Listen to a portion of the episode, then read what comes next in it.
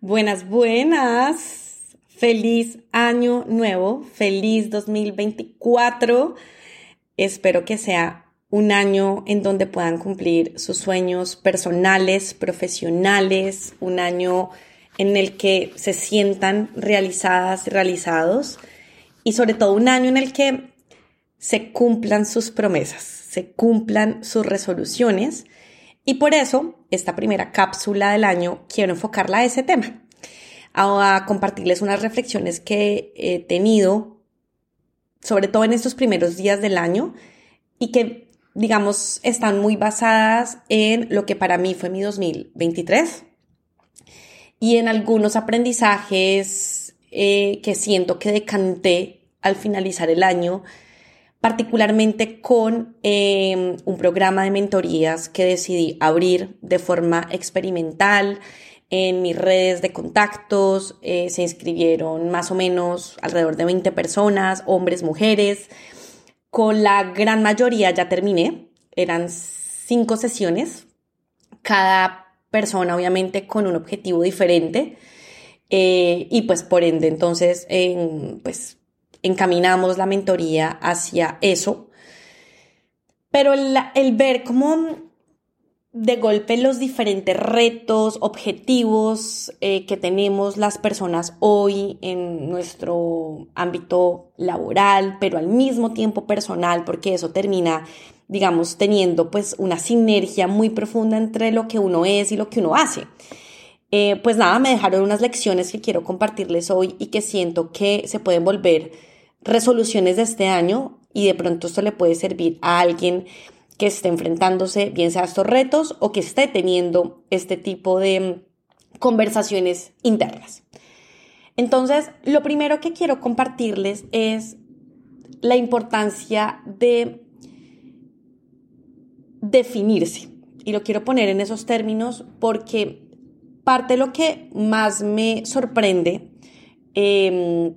cuando yo hablo en general con las personas que tienen alguna duda sobre, oiga, uno cómo,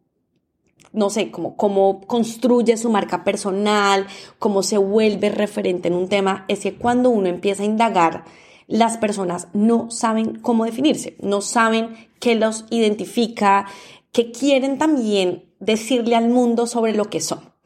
Y eso nos lleva a hacer un ejercicio de mucha introspección y es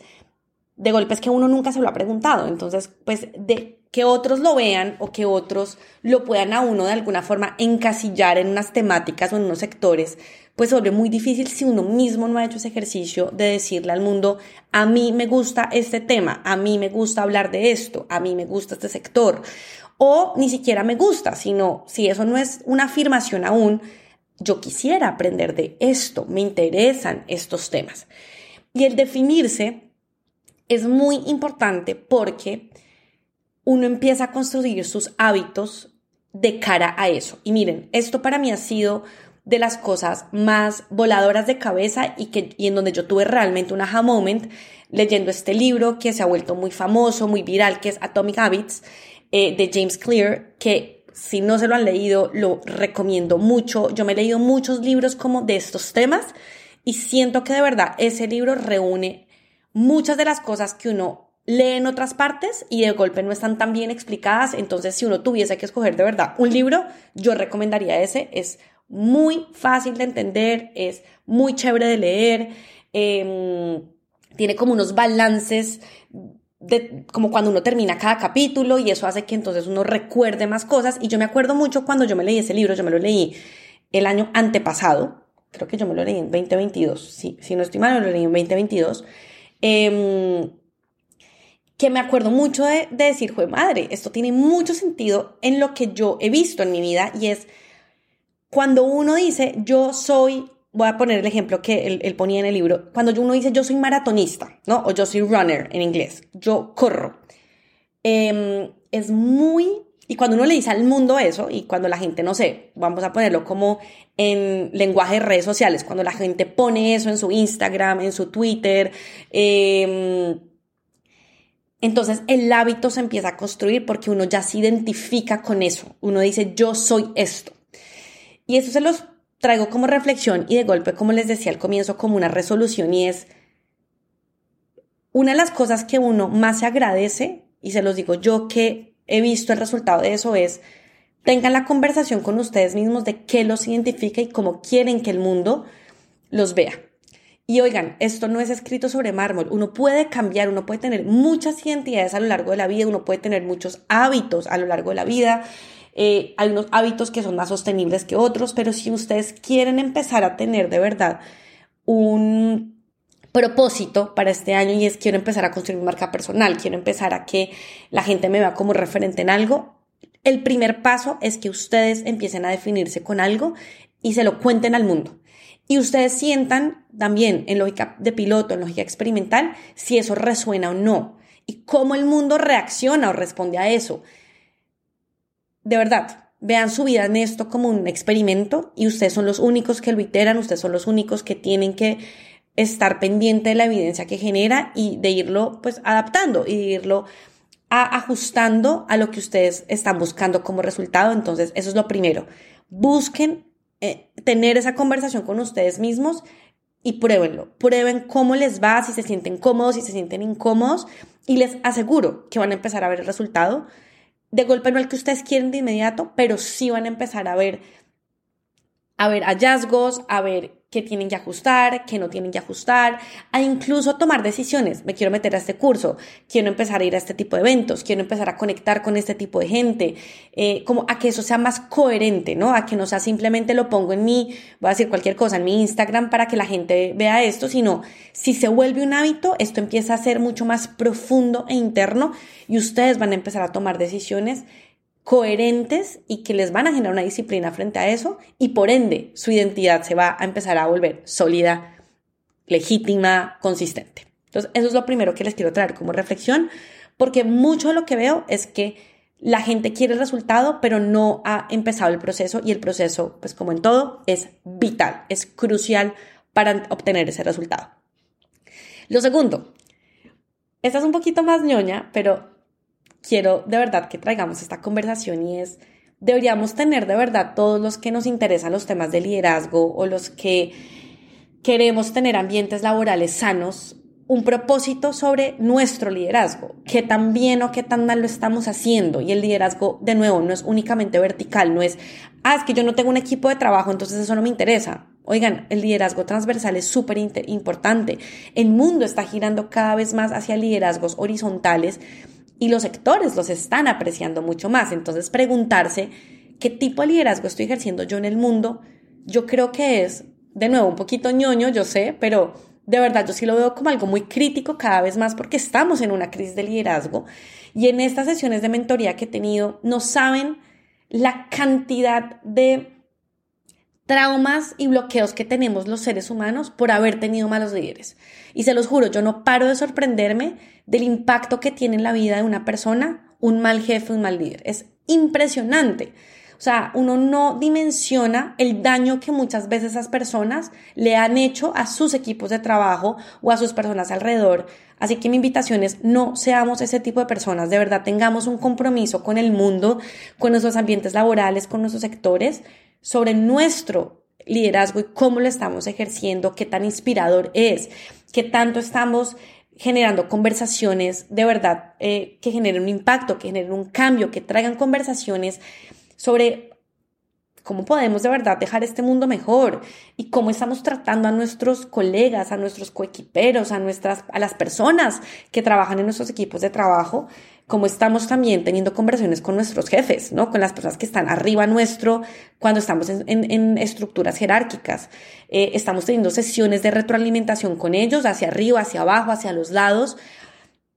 De verdad, yo creo que si uno, si todos individualmente tuviésemos esta conversación interna, yo les aseguro que el mundo tendría sectores mucho más como armónicos y como de verdad mucho más saludables. Así que ¿por qué no? Un propósito de liderazgo. Eh, y cada uno lo puede ir definiendo y cada uno lo puede ir también como revisando a lo largo del año. Y el tercero, em, de verdad usen su voz. También, esto es una reflexión que yo no paro de tener y, y obviamente con los lentes de género que mi feminismo cada vez más me hace tener frente al mundo es úsenla, úsenla para contarle al mundo lo que ustedes piensan, para poder poner allá afuera reflexiones, para compartir documentos que ustedes estén leyendo, series que estén viendo, documentales. O sea, de verdad es increíble como yo no paro de ver mujeres, sobre todo, que no usan su voz y que igual quieren volverse referentes y que quieren exponerse, pero es que el primer paso es usar nuestra voz y empezar a sentirnos cómodas y cómodos. Yo sé que le pongo lentes de género, pero esto de verdad es para cualquier persona y es, es muy importante que ustedes revisen si se sienten cómodos usando su voz, si se sienten cómodos exponiéndose, porque esto es vital para tal vez de golpe incluso esta presión que estamos recibiendo cada vez más y es que sentimos que para ser alguien importante, y esto lo estoy poniendo como entre comillas, pero para ser alguien, entonces voy a decir más bien como influyente, tenemos que estar como en espacios de mm, como de hablar en público y de eh, casi que volvernos influenciadores en redes sociales. Y de verdad, mi comentario no va a eso. O sea, yo no estoy diciendo todos tenemos que tener redes sociales con miles de seguidores y hay que estar en tarimas en cuanto evento vaya hablando, porque no todo el mundo quiere eso, no todo el mundo se siente cómodo en eso y no todo el mundo tiene las habilidades para hacerlo. Y, e incluso no a todo el mundo le interesa y eso está perfecto. Pero si por alguna razón ustedes sí están en ese mundo o en, esa muestra de personas que quisieran hacerlo, el primer paso de nuevo es empezar a usar su voz. Úsenla sus redes sociales, empiecen incluso a generar espacios más cerrados con amigos. Hay gente que empieza a abrir grupos de lectura, hay gente que empieza a abrir tertulias, hay gente que empieza a, mm, ir a espacios que se sienten más seguros para luego empezar a exponerse de pronto a, a universos o a plataformas más amplias y a veces también más hostiles, porque exponerse implica estar abierto a la crítica, implica estar abierto a que hay gente que va a pensar diferente, a que hay gente que va a cuestionar lo que ustedes dicen, y hay gente que está dispuesta a eso y hay gente que no. Y es muy importante ubicarse si es algo que a ustedes les interesa. Entonces, nada, esa es mi tercera y última, y esa es una cápsula muy corta, pero siento que cuando uno se llena de muchas resoluciones empieza a ser muy difícil cumplirlas, pero de verdad, si ustedes genuinamente empiezan a tener la conversación interna sobre estas tres, les aseguro que ustedes empiezan a ver su rol en las organizaciones distinto, incluso para preguntarse si quieren seguir ahí o no, empiezan a ver a sus jefes, a sus líderes diferente, incluso para preguntarse si ustedes quisieran ser ese tipo de líder o de jefe o no, o cuál incluso son ustedes y qué tipo de liderazgo tienen. Y la tercera es, en este mundo de redes sociales, de exposición, de tanto contenido audiovisual, entender si ustedes quieren ser